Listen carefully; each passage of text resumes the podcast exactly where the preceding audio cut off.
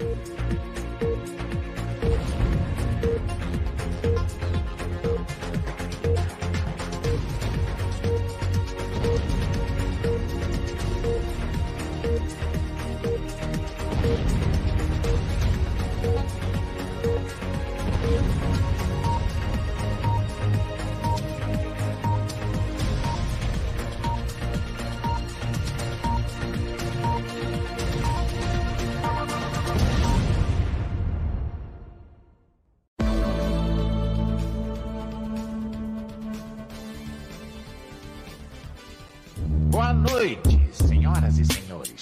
aí, povo, chega pra cá!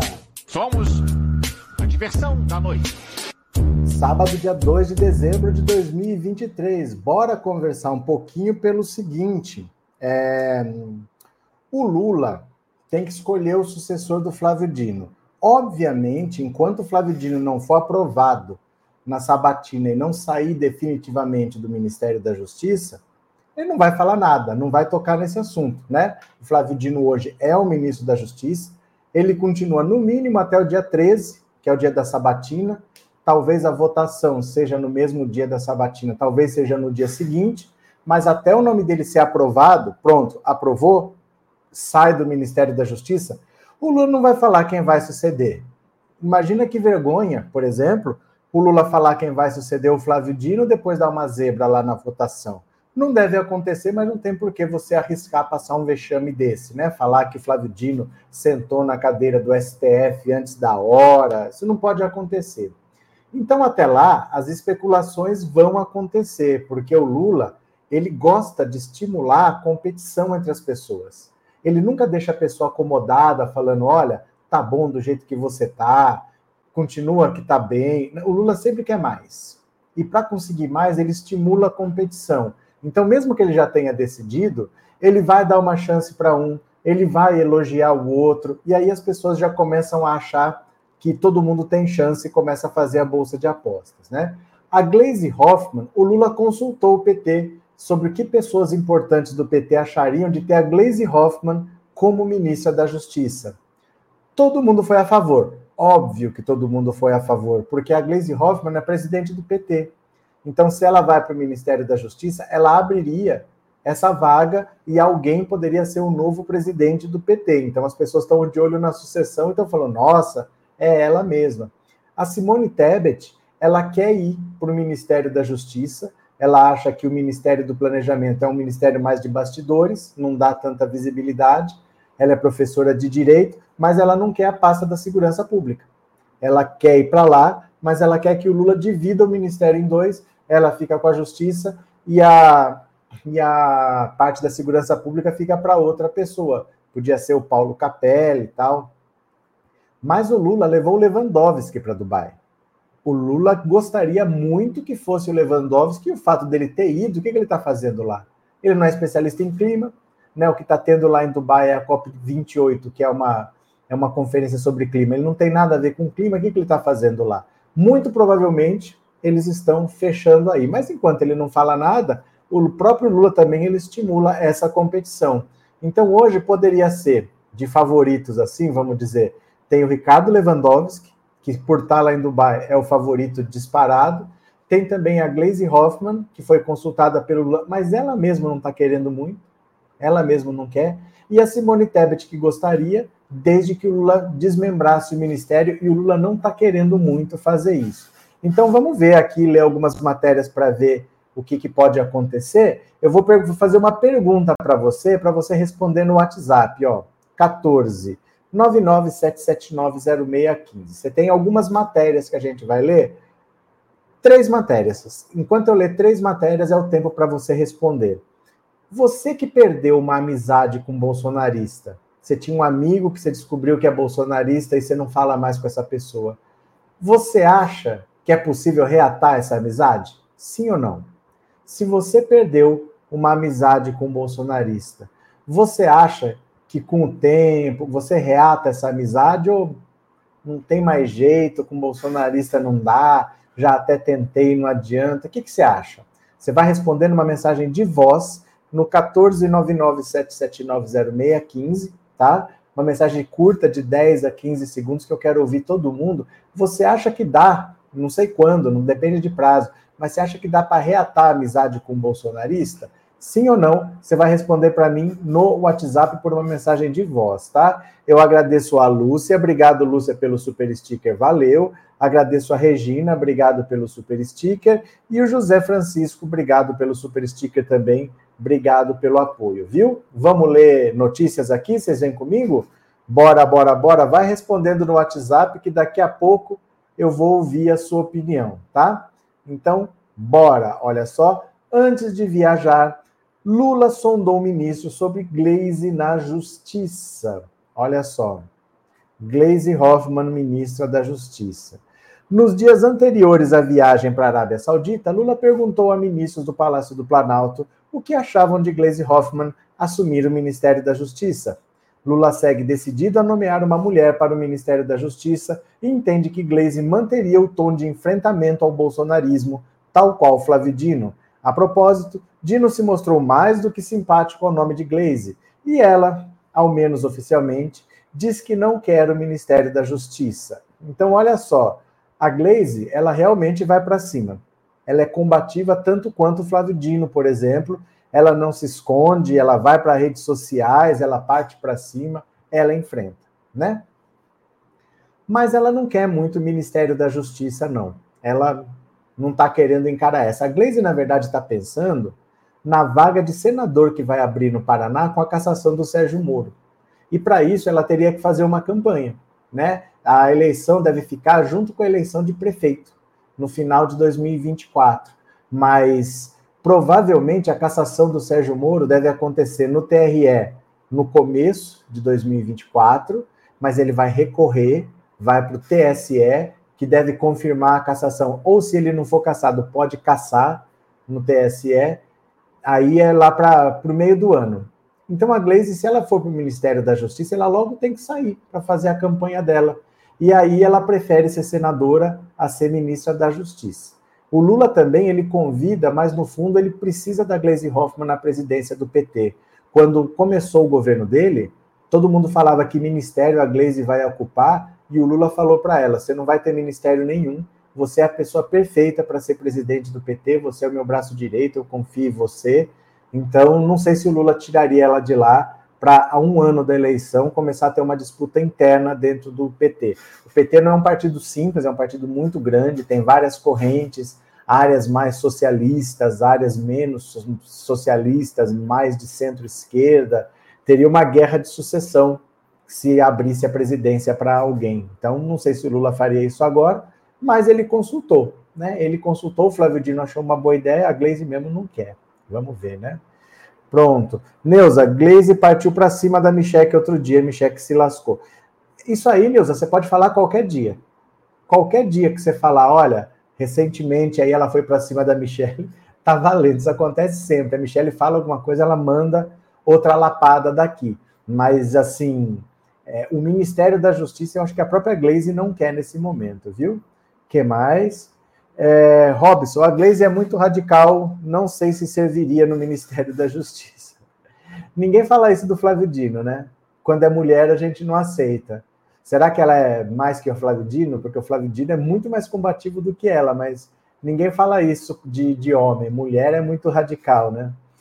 É, lá, lá, lá, Ó, eu não tenho opiniões para ler aqui, porque vocês estão respondendo a pergunta que eu pedi para responder no WhatsApp. E aí vocês não estão respondendo aqui nada da matéria. É um comando simples. Vocês conseguem atender a um comando simples? Eu perguntei se você reataria amizade com o Bolsonaro para responder no WhatsApp. Eu não vou ler aqui no bate-papo, não, porque aqui é para ler sobre a notícia que a gente está lendo, viu? Vamos lá, então eu vou ler outra notícia, já que vocês não estão respondendo, vocês não estão nem ouvindo, acho que eu estou falando, né? Que vocês estão falando de outra coisa. Bora para cá. Tebet quer ir para o Ministério da Justiça, mas com uma condição. Tchan, tchan. Um dos nomes cotados para suceder Flávio Dino no Ministério da Justiça, a ministra do Planejamento, Simone Tebet, não esconde de aliados o seu desejo de ser transferida para a pasta. A MDBista, porém, tem colocado uma condição. Segundo aliados, Tebet gostaria que Lula separasse Justiça e Segurança Pública em dois ministérios diferentes e a nomeasse apenas como ministra da Justiça. a avaliação de lideranças do MDB próximas a Tebet é que a área da segurança pública é problemática e, por isso, tende a trazer desgastes para o futuro ministro que assumir a pasta. De acordo com aliados, Tebet avalia ter o perfil para assumir o Ministério da Justiça. A MDBista é formada em Direito e já foi vice-governadora do Mato Grosso do Sul. Diante da possibilidade de trocar de pasta, Tebet tem, definido, tem defendido publicamente a separação das atribuições do Ministério da Justiça e da Segurança Pública em duas pastas diferentes. A ministra também tem feito questão de demonstrar interesse na área. Apesar de controlar o Ministério do Planejamento, ela planeja participar na terça-feira do lançamento da nova edição do Atlas da Violência. Além de Tebet, há vários outros cotados para suceder Dino, entre eles Gleisi Hoffmann, Ricardo Lewandowski e Marco Aurélio de Carvalho. Marco Aurélio de Carvalho seria uma grande zebra, ninguém nem fala do nome dele. Seria a grande zebra, pode acontecer, mas não deve acontecer. Deve ficar entre Gleisi Hoffmann, Gleisi Hoffmann não, perdão, entre Simone Tebet e Lewandowski. Porém, a Simone Tebet tem uma coisa contra ela, a inexperiência, né? A inexperiência. Ela ainda é jovem, ela atuou pouco nessa área, ela atuou mais na área da política, então ela já foi vice-governadora, acho que já foi prefeita da cidade dela, senadora, agora ela é ministra, mas na área da justiça mesmo, apesar dela ser da área do direito, ela não tem tanta experiência. O Lewandowski tem 75 anos, tem uma vida dentro do STF, professor da USP, para isso ele é muito mais preparado do que ela. Então, vamos ver o que acontece. Mas o que joga a favor da, da Simone Tebet é o seguinte: poderia haver um acordo mirando 2026 de uma aliança entre PT e MDB. E aí o, MDB indicaria um vice, que pode ser o Jader Filho ou então o Renan Filho. Não seria a Simone Tebet de qualquer jeito, mas seria uma aliança do Lula pensando já na reeleição em 2026. Por isso que ela é considerada como um nome forte, porque pode vir não ela especificamente, mas uma pessoa é, que é parte de um grande acordo, né, de uma grande aliança para 2026. Vamos aguardar. É, Regina, presenteei com cinco assinaturas do Pensando Alto. Obrigado, Regina. Obrigado pela generosidade. A Regina comprou cinco assinaturas e cinco pessoas vão se tornar membros do canal por um mês. Que bacana. Obrigado pela atitude, viu, Regina? Muito obrigado. Uh, José Edmilson, ela quer só justiça para não pôr a mão na massa, ou seja, prender bandidos. Mas ministério não prende bandidos, José Edmilson. Ministério não prende bandidos. Quem prende bandido é polícia. É polícia. E a pasta que comanda a Polícia Federal é a pasta da Justiça, não é a pasta da Segurança Pública. O Ministério da Segurança Pública não prende bandido. As polícias no Brasil, elas são estaduais. A Polícia Civil e a Polícia Militar, elas são estaduais. Ministério nenhum prende bandido. Não, não é com ela isso, de qualquer jeito. Você entendeu? É, mas é uma questão de conhecimento da área. Porque a área de segurança pública é muito sensível, né? A pessoa tem que ter conhecimento e tem que ser respeitado. Porque ela vai propor soluções para que ela passe, se as pessoas acham que ela não entende nada, não, não tem aquela vontade toda de pôr em prática. Então ela é, ela é meio verde ainda para isso né? É uma área muito sensível para ela estar na frente, assim. Então, o Lula, nesse caso, prefere o Lewandowski. Mas aí também tem o seguinte: o Lewandowski também não quer a parte da, da segurança pública. O Lewandowski também prefere só a justiça. Então, vamos ver o que acontece. Vejamos, vejamos o que acontece. Fernando, se eu fosse o Lula, não indicava a Tebet. Nas próximas eleições, ela provavelmente será adversária do Lula. Mas isso você está tirando de onde, Fernando? Você está tirando de onde? Não é ela que decide. Sabe o que, que vocês às vezes não pensam? É que entrar na política é fazer uma opção por agir coletivamente. Porque, por exemplo, eu posso ajudar um monte de pessoas, eu posso resolver uns problemas do meu bairro, eu posso é, impactar na vida das pessoas, mas eu tenho um limite. Sozinho eu posso fazer algumas coisas, mas eu tenho um limite. Quando eu quero fazer algumas outras coisas, eu preciso ter mais ferramentas na mão. E essas ferramentas não estão disponíveis para pessoas, elas estão disponíveis na política. Então, quando você entra para a política, você está falando assim: eu quero ter mais ferramentas para fazer isso. mas a estrutura partidária é uma estrutura coletiva. Então não é ela que decide se ela é candidata, ela é do MDB, o MDB vai escolher um candidato. Então não é ela assim, olha, eu vou ser ministra e agora eu saio candidato. O Lula, para colocar ela lá, foi o que eu acabei de dizer. Você ouviu, Fernando? Se ela for para o ministério, seria num acordo com o MDB para fazer a reeleição em 2026. E aí o vice seria ou Jader Filho ou Renan Filho. Não seria ela. Ela não seria nem vice nesse acordo. Então não é ela que decide, porque ela está dentro de um partido. É o partido que faz os seus acordos. Né? Ela não ia ser candidata em 2022. Ela foi porque ela era mulher e não faria diferença, porque o partido tem que gastar a cota feminina, tem que ter um certo número de vagas femininas e tem uma parte do dinheiro que vai para as candidaturas femininas. O MDB não queria ter candidato, não teria. Não ia gastar dinheiro porque sabia que não ia se eleger, ou ia ser Lula ou Bolsonaro, para que ia gastar dinheiro? Mas, como ela era mulher e ia gastar a cota feminina, ela foi candidata, mas ela nem teria sido. Nem teria sido, viu? Pronto. Janete, não sei se é bom tirar de um cargo que está indo bem para assumir outro, mas se for é para melhorar. Se for é para melhorar, porque se o Lula achar, por exemplo, que ela deve trocar de ministério, é porque ele acha que vai melhorar. E você não pode ter medo de tentar melhorar. Ah, eu não vou mexer para não melhorar. Vai mexer quando? Na hora do desespero? A hora que você está tudo ruim, a hora que está tudo tumultuado, é na hora que está bem que você mexe, que você tem tranquilidade para mexer, né? Crica, boa noite. Segurança pública é tão complicada que ninguém está querendo. Não, ninguém está querendo. A situação no Rio de Janeiro é muito complicada.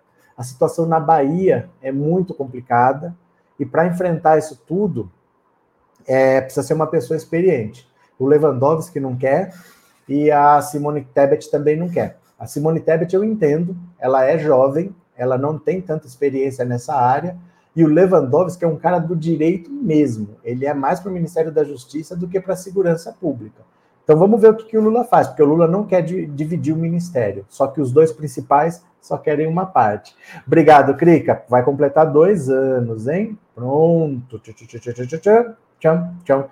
Miguel, temos grandes mulheres no legislativo. Torço e votarei para ampliar esse quadro. Pronto, Miguel. Pronto. Flávio, Tebet saindo do planejamento, tem algum nome forte para substituir? Tem mulheres lá mesmo, seria uma outra mulher. Se ela sair, vai ter uma mulher a mais, porque se ela for para a justiça, o Lula põe outra mulher ali. Ali é mais fácil. Ali é mais fácil, tem um monte de opção, porque é uma pasta mais técnica, né? É uma pasta mais técnica a pasta do planejamento. É difícil essas pastas assim que você tem que meter a mão lá. O planejamento tem bastante gente competente que dá para fazer. Crica, obrigado pelo super chat, viu? Muito obrigado. Valeu de coração. Obrigado pelo super chat. Nham, nham, nham, nham, Cadê mais vocês? Neuza, Lewandowski não está muito idoso para pegar o ministério difícil desses? O que, que você entende como muito idoso? Pelo seguinte, é, dentro da sua cabeça, dentro da cabeça de cada um de nós, tem um mundo de conhecimento que você só, só consegue acumular ao longo do tempo. O Lewandowski é uma pessoa que ele tem uma respeitabilidade tão grande por tudo que ele representa, ele talvez seja o único ministro do STF que realmente foi um ministro progressista. Todo mundo lamentou a saída dele do STF todo mundo falou, mas perdemos o Lewandowski, porque ele representa muito. Então, ele, na frente do Ministério da Justiça, ele seria a pessoa que faria uma união do executivo com o judiciário. Porque o, o STF reclama muito que, para enfrentar o bolsonarismo, ele está sozinho, que ninguém faz nada. Porque o, a Câmara não faz nada, que está cheio de bolsonarista, o Senado não faz nada, porque está cheio de bolsonarista, o Lula faz o que ele pode, porque ele tem os limites da função dele. Então, o que, que ele pode fazer? O Lula indicou o PGR que o Alexandre de Moraes pediu, o Gilmar Mendes, está colocando o Flávio Dino, que é um grande reforço lá, e trazer o Lewandowski seria essa junção, que seria assim: agora nós estamos juntos, nós vamos enfrentar o bolsonarismo unidos. Porque estava meio aquele negócio assim, né? O Jacques Wagner votou contra o Senado na PEC lá do, da decisão monocrática, isso aí seria uma união importante, porque o Lula precisa ter o STF do lado dele. Os bolsonaristas vão tentar alguma coisa na Câmara, vão inventar algum crime de responsabilidade, vão tentar um impeachment dele, e ele sabe que se ele tiver com o STF junto, com o Senado junto, nada acontece. Então ele tem que se blindar, ele não tem que esperar acontecer para agir, ele tem que se prevenir. Com o Lewandowski, o STF fecha com ele, né? Uh, Gabriel, uma coisa é ser muito idoso, outra coisa é ser caduco, como o Ciranha, é, Júlio César e o Vadida Mus na segurança pública. Não adianta perguntar para mim, tem que perguntar para o Lula. Eu não estou decidindo nada. Eu estou dizendo quais são as opções. Agora não adianta você perguntar para mim, mas e isso, isso? Quem escolhe é o Lula. Eu posso falar qualquer coisa aqui. Não, não escolho nada. Você entendeu? O Lula está pensando no Lewandowski, e não está pensando em dividir o ministério. O Lewandowski gostaria que dividisse o ministério. A Simone Tebet gostaria que dividisse o ministério. O Lula não quer dividir. É, então é isso. Eu só trago o que está acontecendo. Entendeu? Não adianta perguntar para mim, e se fizesse isso? Depende do Lula. Você pode falar, eu consigo trazer Jesus Cristo aqui. Se o Lula não indicar, não adianta, entendeu? Não adianta a gente ficar cogitando coisas porque isso aí é o, tem um quadro na frente, pintado pelo próprio Lula. Ele perguntou, por exemplo, sobre a Glaze Hoffman. Ele convidou o Lewandowski para ir para Dubai. Agora, fora disso, não adianta a gente especular. Você entende por quê? Não adianta a gente especular, mas e se ele chamar? Ele pode chamar quem ele quiser, mas ele não está cogitando, o que, que adianta, né? O que, que adianta? É, boa noite, Maria José. Vamos chegando. Bora para mais uma, bora para mais uma, bora para mais uma. Continuemos. Olha, ó quem está entrando para a política. Ó quem está entrando para a política. Fernanda Dinheirol entra na política após revolta com a cassação do marido Deltanzinho. A Fernanda Dinheirol está entrando na política. Gente, vamos todo mundo entrar na política? Vamos todo mundo? Porque está podendo, ó. Todo mundo está entrando na política. A advogada e empresária Fernanda Dinheirol, de 40 anos, afirma que entrar na política não estava nos planos até recentemente não era algo que eu tinha planejado na minha vida, mas eu assisti o Deltanzinho, meu marido, ser expulso do Congresso Nacional. Meu sentimento foi de revolta, discursou ela a uma plateia de filiados do Partido Novo em novembro, em um dos salões do restaurante Madalosso, espaço tradicionalmente usado em Curitiba para eventos desse tipo. Fernanda nasceu em Londrina, no norte do Paraná, mas morou a vida inteira na capital paranaense, onde se casou aos 25 anos com o ex-procurador da República e deputado federal Cassado Deltan Dinheirol. Desde que o casal se filiou ao novo, há cerca de dois meses, o nome dela tem sido abertamente colocado pelo marido e por correligionários como uma possibilidade para disputa à Prefeitura de Curitiba nas eleições de 2024. Gente, é assim: as pessoas estão querendo colocar qualquer cone, qualquer boneco do posto em prefeitura de cidade, principalmente no Paraná. Estão querendo colocar Michele Bolsonaro como senador do Paraná, é, essa Fernanda Dinheirol, a Rosângela Moro pode disputar o Senado pelo Paraná, aí ela teria que renunciar ao cargo de deputada federal, transferir o domicílio eleitoral para o Paraná. Olha o que está virando o Paraná. Imagina Fernanda Dinheirol, prefeita de Curitiba. Eu tenho a imensa honra de caminhar com a minha esposa, não mais apenas no meu lar, mas agora também dentro desse time. E eu quero agradecer a você, Fernanda Dinheirol, porque independentemente de você resolver ou não se candidatar, a gente precisa de mais pessoas que façam o mesmo que você fez. Discursou Deltanzinho, ex-coordenador da Força Tarefa da Operação Lava Jato e ficha suja, inelegível por oito anos. Ele afirma que, por enquanto, não tem pretensões eleitorais. Procurada via assessoria de imprensa, não quis dar entrevista. Em setembro, no sétimo Encontro Nacional do Novo, em São Paulo, quando Deltanzinho foi anunciado com pompa como o mais novo integrante do partido, Fernanda Dinheirol também foi chamada ao palco pelo marido e apresentada aos afiliados. Se vocês acham que eu sou forte, vocês ainda não conhecem essa mulher, disse o ex-procurador e deputado Cassado. Dias depois, no evento em Curitiba, Fernanda Dinheirol chegou a discursar por 10 minutos. A única forma de dar um jeito no Brasil é colocar nos municípios, nos estados, no Congresso Nacional, mais 10, mais 20, mais 50 deltanzinhos. Quem são esses soldados? Somos nós, sou eu, são vocês, que nunca tiveram vontade de participar da política, mas que estão dispostos a fazer o que tiver ao alcance. Meu Deus do céu. Olha, Curitiba, vocês que sabem o que vocês fazem. Mas eleger Fernanda Dinheirol para prefeita. Gente, se a gente fala que a Simone Tebet talvez não tenha experiência para ser ministra da Justiça, porque ela ainda é jovem, imagina comandar uma cidade. Imagina a complexidade que é uma cidade. As coisas que acontecem numa cidade. Por exemplo, Maceió está afundando. Isso acontece. Acontece com alguém. Se tem uma pessoa despreparada que nunca fez nada da vida, como é que você bota uma pessoa dessa de prefeita na cidade? Meu Deus do céu, se Curitiba eleger Fernanda Dinheirol para prefeita, eu duvido que ela saia candidata. Duvido. Mas vamos ver, porque hoje em dia tudo está possível, né? Tudo está possível. É, Antônia, Deus nos ajude a não eleger Fernanda Dinheirol para prefeita. Era só o que faltava. Socorro os paranaenses que me perdoem, mas ou o estado difícil de se lidar, como tem bolsonarista. Joseildo, é, a direita tem que ficar na paz o Dino sendo aprovado, aí 500, aí 500, os eleitores do Paraná que fiquem espertos com, com um oportunista sabe. Eu não entendi. Neuza, acho que é uma dondoca despreparada dessa vai prestar para alguma coisa? Então, uma hora, gente, nós vamos ter que entender. Eu não falo eu e você, eu falo assim: o país. Uma hora o país precisa entender que nós temos que votar em pessoas preparadas.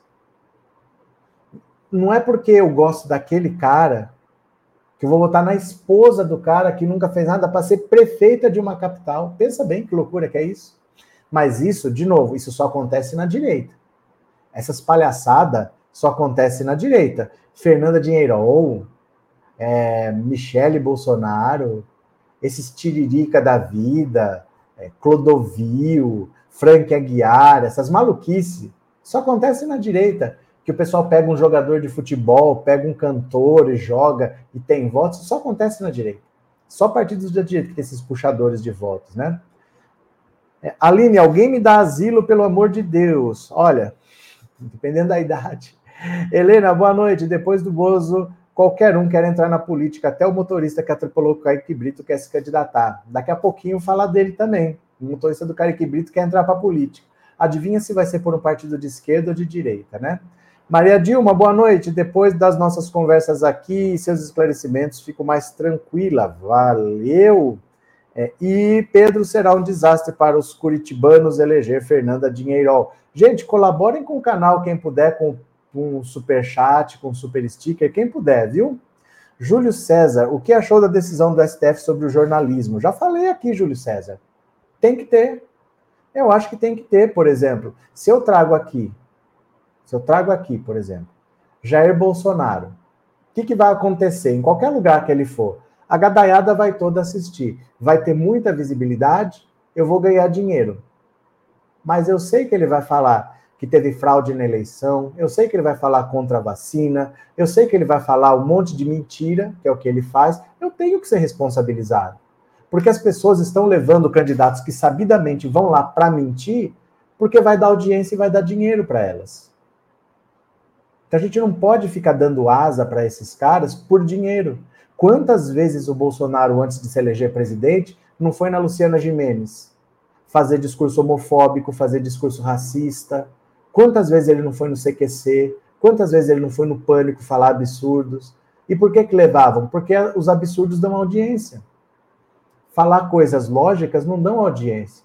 Então, essas pessoas que estão lucrando com isso, com a desinformação e com as mentiras, elas precisam ser responsabilizadas. Eu não posso falar, não, deixa levar, deixa levar o Bolsonaro atacar as urnas, deixa o Bolsonaro falar que tem que ter um novo AI-5. Não posso ter isso. A gente não pode usar esses discursos extremistas para ganhar dinheiro. E é o que a imprensa toda faz. Ah, vamos ouvir o que, que o Sérgio Moro acha do não sei o quê. Vai o Moro falar mentira. Vai o Dallagnol falar mentira. E vão falar que o processo do Lula. E até quando eles vão ficar mentindo e tudo bem? É ou não é? É isso. Valeu? Obrigado, Marli. Boa noite. Brasília está chegando. Fui comprar roupa hoje, gente. Caro, caro. Precisa comprar um terno. Caro, caro, caro. Marli, presenteei com uma assinatura. Obrigado, Marli. Obrigado pela colaboração, obrigado pelo apoio. E o pastor Daniel, obrigado pelo super chat. Valeu, viu? Muito obrigado, de coração. Agora deixa eu pegar aqui, ó, falar da, do motorista do Kaique Brito. Quem puder, viu, gente, colabora comigo aqui no Pix, que eu tenho que ir para Brasília. O meu voo é dia 13. Dia 14 começa o congresso lá e para apresentar a proposta que a gente votou aqui, mas é caro. É tudo caro. Quem puder colaborar, faz um Pix nesse celular. Esse celular é a chave Pix. É o mesmo que vocês estão respondendo a pergunta. Eu vou ler essa matéria e vou ler a pergunta. Você acha que tem chance de você reatar com aquele bolsonarista que era seu amigo, mas você rompeu? Você não tem mais amizade? Tem chance de você reatar? Responde aqui que eu vou ler depois dessa matéria, tá bom? Bora, venho aqui, vamos ler mais uma. Olha só. Motorista que atropelou Kaique Brito diz que pretende se candidatar a vereador. Aí que beleza, daqui a pouco nós estamos vendo a rachadinha no gabinete do motorista que atropelou Kaique Brito. Nunca vamos nem saber o nome dele, é o motorista que atropelou Kaique Brito. Olha aqui, ó. Dionis, Dionis, Dionis da Silva Coelho, o motorista de aplicativo que atropelou o ator Kaique Brito, revelou nesse sábado que pretende se candidatar a vereador no Rio respondendo a uma caixinha de perguntas no seu Instagram, que já soma mais de 180 mil seguidores, mais que eu, porque você não me segue, me segue lá, Pensando Alto Insta. Ele contou que tem planos para entrar para a política nas próximas eleições. Sim, pretendo vir candidato na próxima eleição no Rio de Janeiro. É algo que eu já venho conversando com pessoas influentes, em off, né? Mais para frente, isso vai ser formalizado.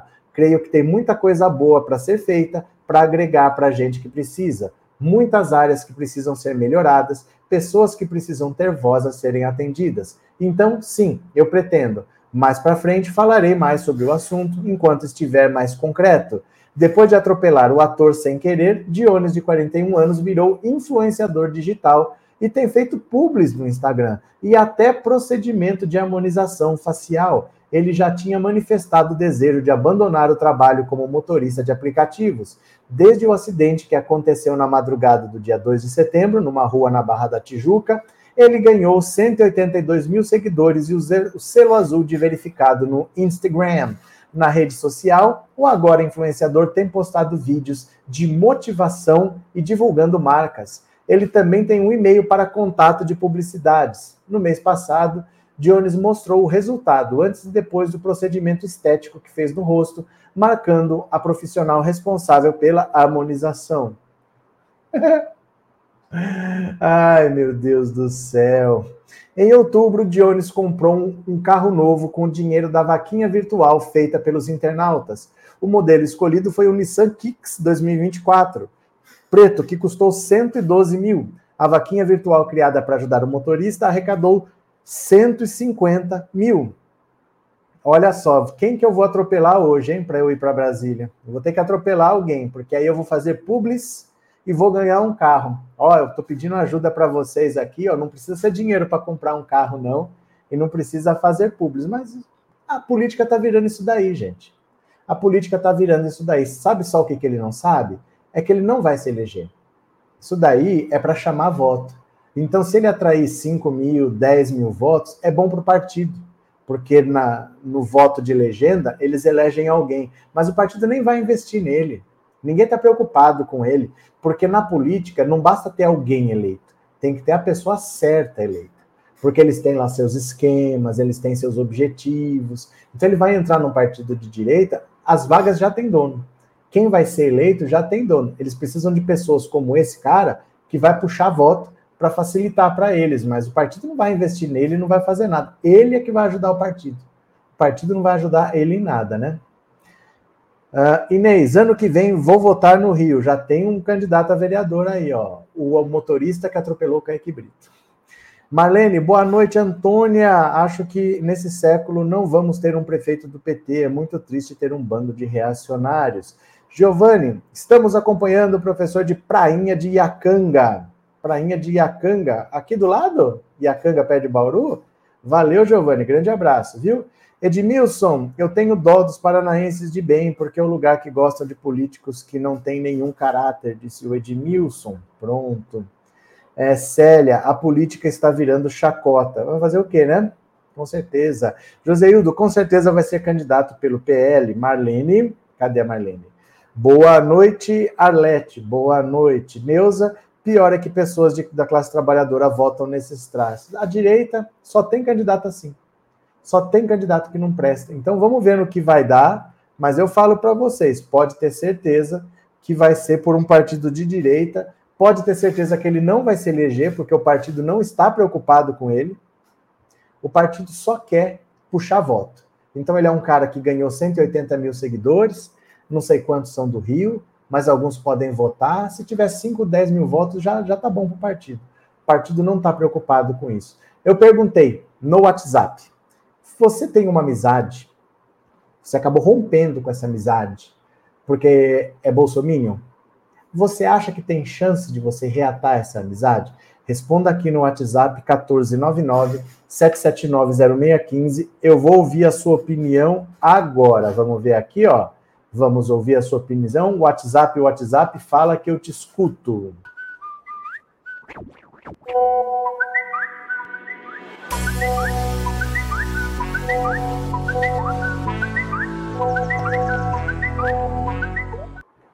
Pronto, vamos ver aqui, ó. Vamos ver, deixa eu pôr aqui. Eu quero saber se você acha que tem chance de você reatar a amizade que você tinha com um bolsominion. Será que dá? Será que acontece? Será que nunca mais você perdeu essa amizade? Vamos ouvir? Eu tenho vários colegas bolsominion, professor, mas nossa amizade não tem nada a ver. Nossa amizade é nossa amizade. Política é política.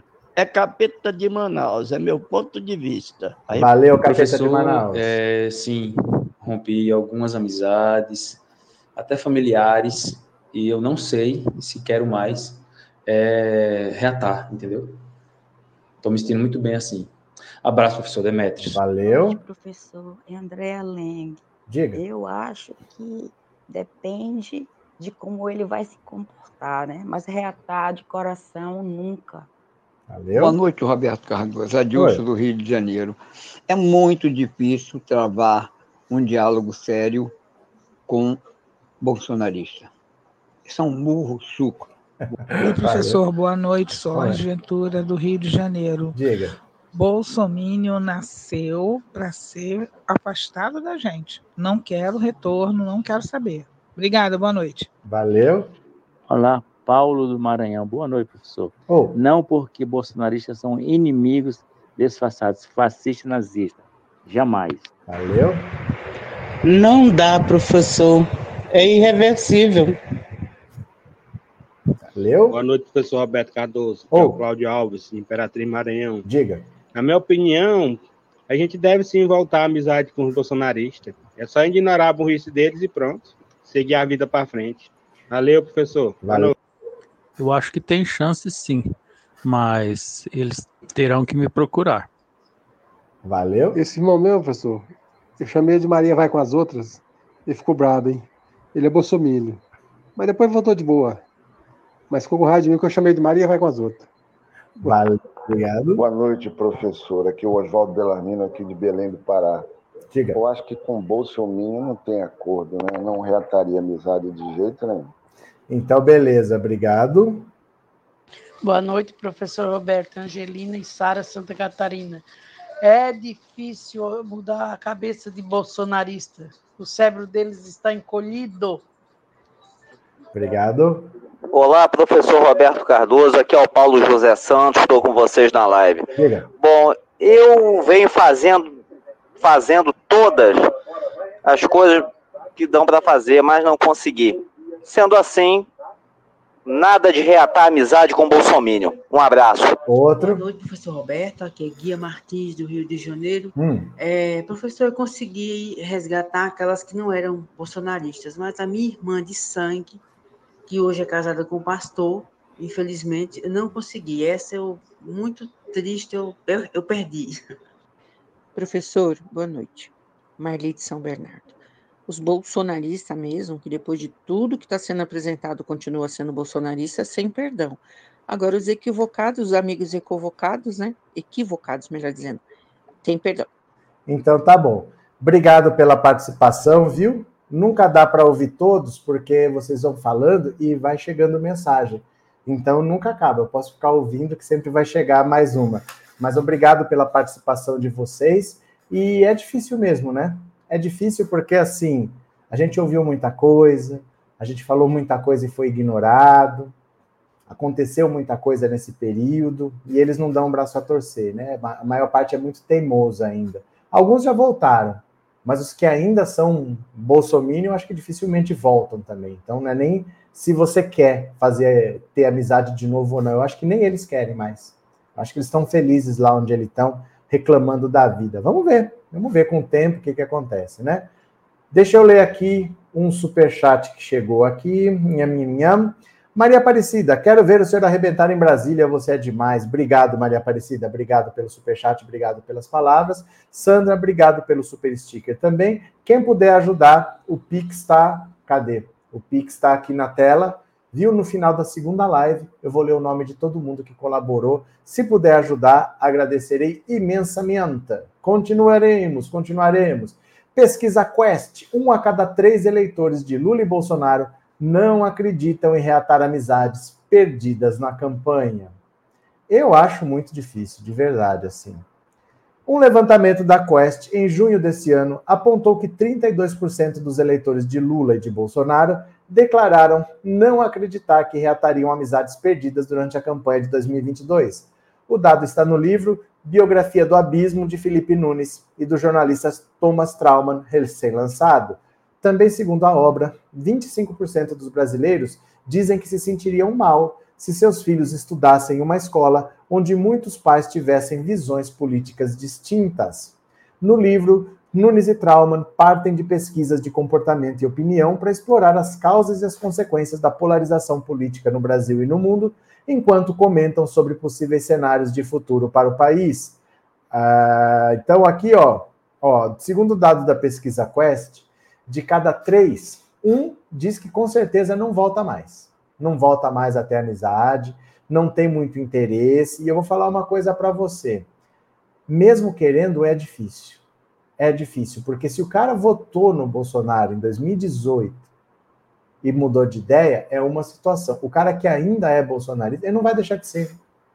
Esse cara não tem cura, não. Ele não vai deixar de ser. Então, dificilmente ele vai querer amizade com você. Aí você pensa bem no que você ouviu, você fala, ah, eu vou voltar a conviver com essa pessoa, para quê? Para daqui a pouco tomar outra patada, igual eu tomei, e me chatear de novo, a gente acaba que a gente não se arrisca. Né? Por que a gente vai se arriscar? Se eu estava perto, tomei uma patada, vou voltar para tomar outra patada, a gente acaba que prefere não arriscar e fica do jeito que está. Infelizmente, né? Infelizmente.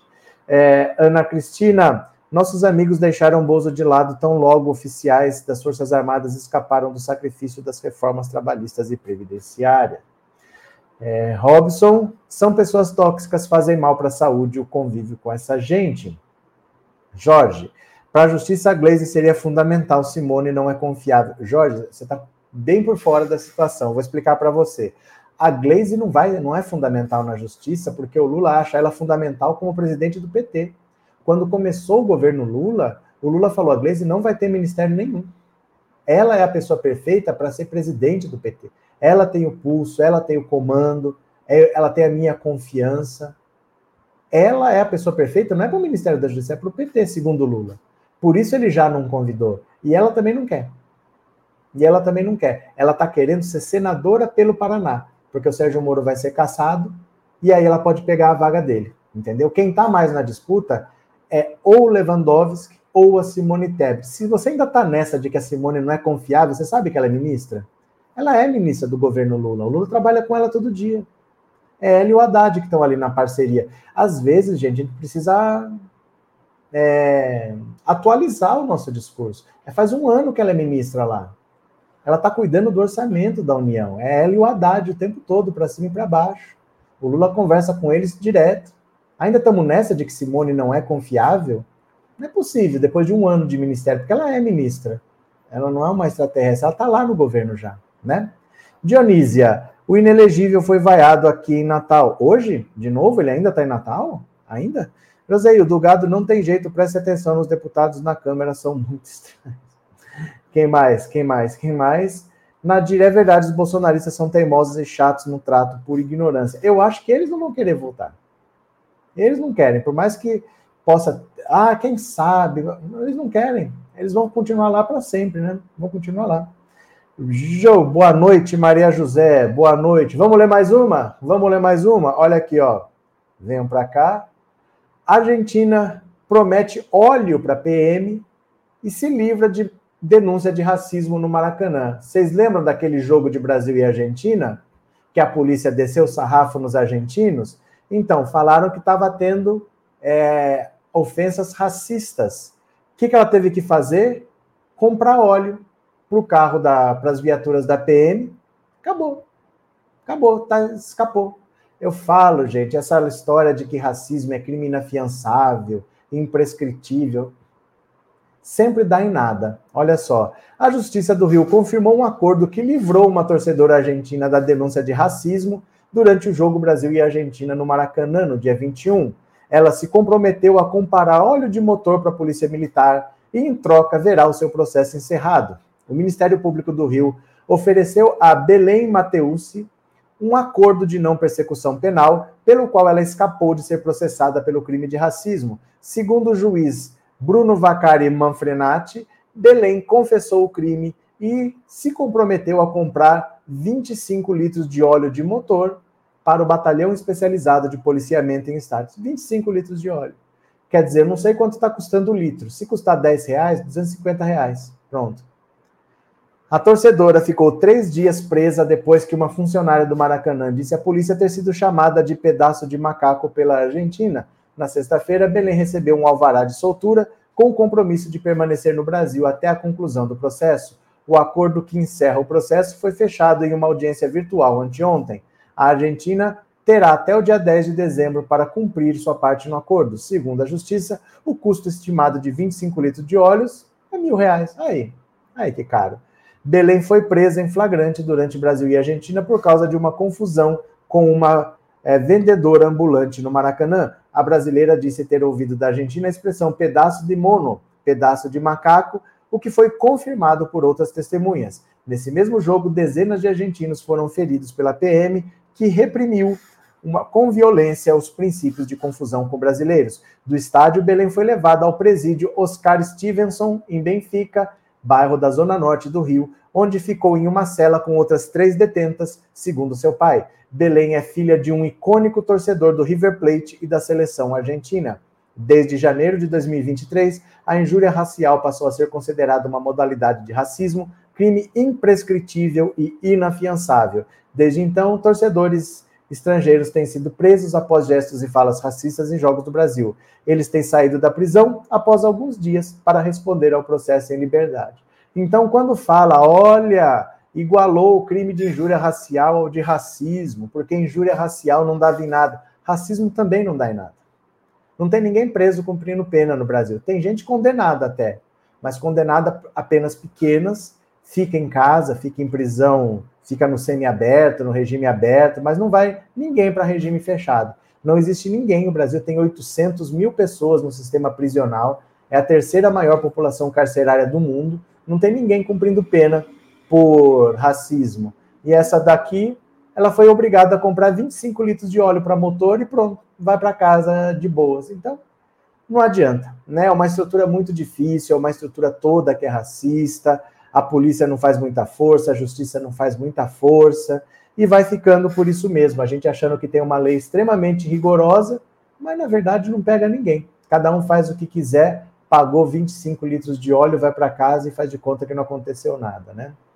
É, Viviane, se fosse um torcedor do Brasil sendo preto, jamais sairia impune e era capaz de ser indiciado até pelo que não fez. Ana Cristina, nem tio Rei descobriu até hoje a estranha adesão em massa da classe média ao bozismo. Mas por quê? Por que é tão estranho? Não é estranho. A direita abraça o fascismo sem a menor é, constrangimento. É a mesma coisa que aconteceu na Argentina. O Milei ficou atacando a direita a campanha toda, falando dos privilégios, dos ricos, que ele chamava de casta. Mas quando ele passou para o segundo turno, o Macri, que é de direita, e a Patrícia Burrich, que ficou em terceiro e é de direita, declararam imediatamente apoio a ele. A direita faz isso, isso não é estranho. Não, não tem nada de milagroso acontecendo. A direita sempre abraça o fascismo.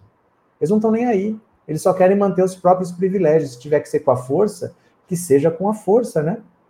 É, Elton, olha o tipo de acordo que a Justiça Carioca fecha. Depois não querem que o tráfico e as milícias tomem conta da cidade. TecBR, os responsáveis não querem abrir jurisprudência, por isso fica nessa. É, fica só assim. Esse me engana que eu gosto, né? O Biraci, boa noite. Eu tenho um vizinho que é bolsonarista doente. Ele briga com. com. Coloque? Que fala alguma verdade do inelegível. Com quem será que é? Opa, José da Graça. Se eu fosse presidente, eu deixaria a Simone na pasta em que ela está. No Ministério da Justiça, eu colocaria o Jorge Messias. Só falta 60 milhões de votos, José da Graça. Aí pode fazer. É, Gabriel, isso também mostra de novo a corrupção dentro da, da política. Joseildo, o racismo teria punições se fosse o contrário, aí tinha. Aí não seria racismo, né? O racismo teria punição se não fosse racismo. Paulo, também existem suspensão condicional da pena, do processo, existe tudo. Existe tudo que você imaginar. Tudo para beneficiar os racistas existe. Eu sei, o que eu sei é que não tem. Olha, se você tem um crime que é considerado imprescritível, inafiançável, é porque a sociedade considerou esse crime grave. Em muitos países, o racismo nem é crime. No Brasil, é crime e é um crime grave. Então, era para ter gente presa. Porque ninguém inventa lei se não existe alguém praticando, né? Não tem ninguém preso. O Brasil inventou racismo sem racista. Todo mundo sabe que tem racismo, existe a lei que torna crime e ninguém paga por isso, ninguém está preso por causa disso, né? Socorro, Bolsonaro envenenou esse povo ridículo, sem noção, sem respeito por si mesmo. Trindade, bolsonarismo é o nome dado ao fascismo no Brasil, assim como na Alemanha ganhou o nome de nazismo. Valeu, Trindade, obrigado pelas palavras. Maria Aparecida, dei uma assinatura, use com sabedoria. Alguém ganhou essa assinatura, vai se tornar membro do canal por um mês. Obrigado, Maria Aparecida. Obrigada pelo apoio, viu? E José Francisco, obrigado pelo super sticker. Valeu, meu parceiro. Muito obrigado de coração, viu? Maria Helena, ótimo final de semana. Obrigado para você também.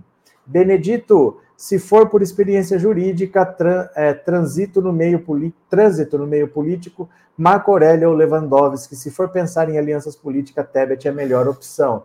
É que assim, ó, experiência jurídica é uma coisa, porque tem várias experiências jurídicas. Tem experiência como advogado, como juiz, né? Como procurador, tem várias experiências jurídicas. Para ser ministro, às vezes você nem precisa tanto de experiência é, jurídica assim. Como, por exemplo, ser ministro da saúde, você não precisa ser médico. A maioria dos ministros da saúde do Brasil não eram médicos, nunca foram. Então, não, não, você não precisa ter conhecimento técnico em si, mas tem que ter um bom conhecimento. Você não precisa ser um jurista, mas você tem que entender da área, pensar em políticas públicas, saber ouvir pessoas, né? O Marco Aurélio, ninguém leva muita fé. Ninguém leva muita fé nele, viu? A parte, é, apesar dele ser um nome bastante importante, mas ninguém leva fé para ser ministro, não. Maria Helena. Gabi, é que nem o prender o pássaro da fauna brasileira é crime da cadeia, não tem desculpa. Já peguei processo em que a senhora tinha mais de 50 pássaros nativos sem licença e só pagou multa, é conversa. Então, é difícil isso. É difícil, porque é um, se tem o um crime, se colocou na lei que tem o crime, a gente reconhece que tem o crime, é um problema. E não é qualquer crime, é um crime inafiançável e imprescritível, é um crime considerado grave. Não tem ninguém preso. Então, né? É, Bolsonaro não envenenou ninguém, ele apenas tirou o veneno dos armários. Paulo nunca esteve no armário também. Nunca esteve no armário. Essas pessoas eram racistas, sim, elas não estavam no esgoto. Ai, saíram do esgoto. Nunca estiveram no esgoto. Sabe o que, que é? O racista, ele não é um bicho. Ele é uma pessoa que está do seu lado aí, ó. O, o estuprador, ele não é um, monstro, ele, ele é um pai de família, muitas vezes. A gente tem que parar de achar que não, o Bolsonaro tirou o pior dessas pessoas. Não, não, gente, isso daí, ó, essas pessoas eram assim no dia a dia. Elas eram racistas, sim. Elas eram homofóbicas, sim. Elas eram machistas, sim. Faltava o Bolsonaro para liberar. Mas elas, elas praticavam isso no dia a dia. Elas nunca tiveram pudor de fazer isso, não. Não existe racismo velado. Eu, sempre que alguém fala que o racismo era velado, eu sabia que estava acontecendo. Eu via ali acontecendo, né? Tchá, tchá, tchá, tchá, tchá, tchá. Maria Aparecida, eu não quero amizade com essa gente, eles são ignorantes igualzinho ao Bolsonaro, não vale a pena. Pronto. Valeu? Eu volto às 21 horas para conversar com vocês, porque assim, o PL pediu a cassação do Janones pela rachadinha que eles denunciaram. Mas nem o próprio PL acredita que vai acontecer. Nem o próprio PL leva essa hipótese em consideração. Você vai saber por que às 21 horas, daqui a pouquinho. Até lá, você tem uma hora para fazer um Pix para esse número aqui, ó. Qualquer valor acima de 3 bilhões de reais, está tudo certo. Tá? Faça um Pix aqui para me ajudar aí para Brasília. Eu volto daqui a pouquinho, a gente continua a conversar. Beijo grande, até daqui a pouco, até daqui a pouco. Eu já volto, eu já volto.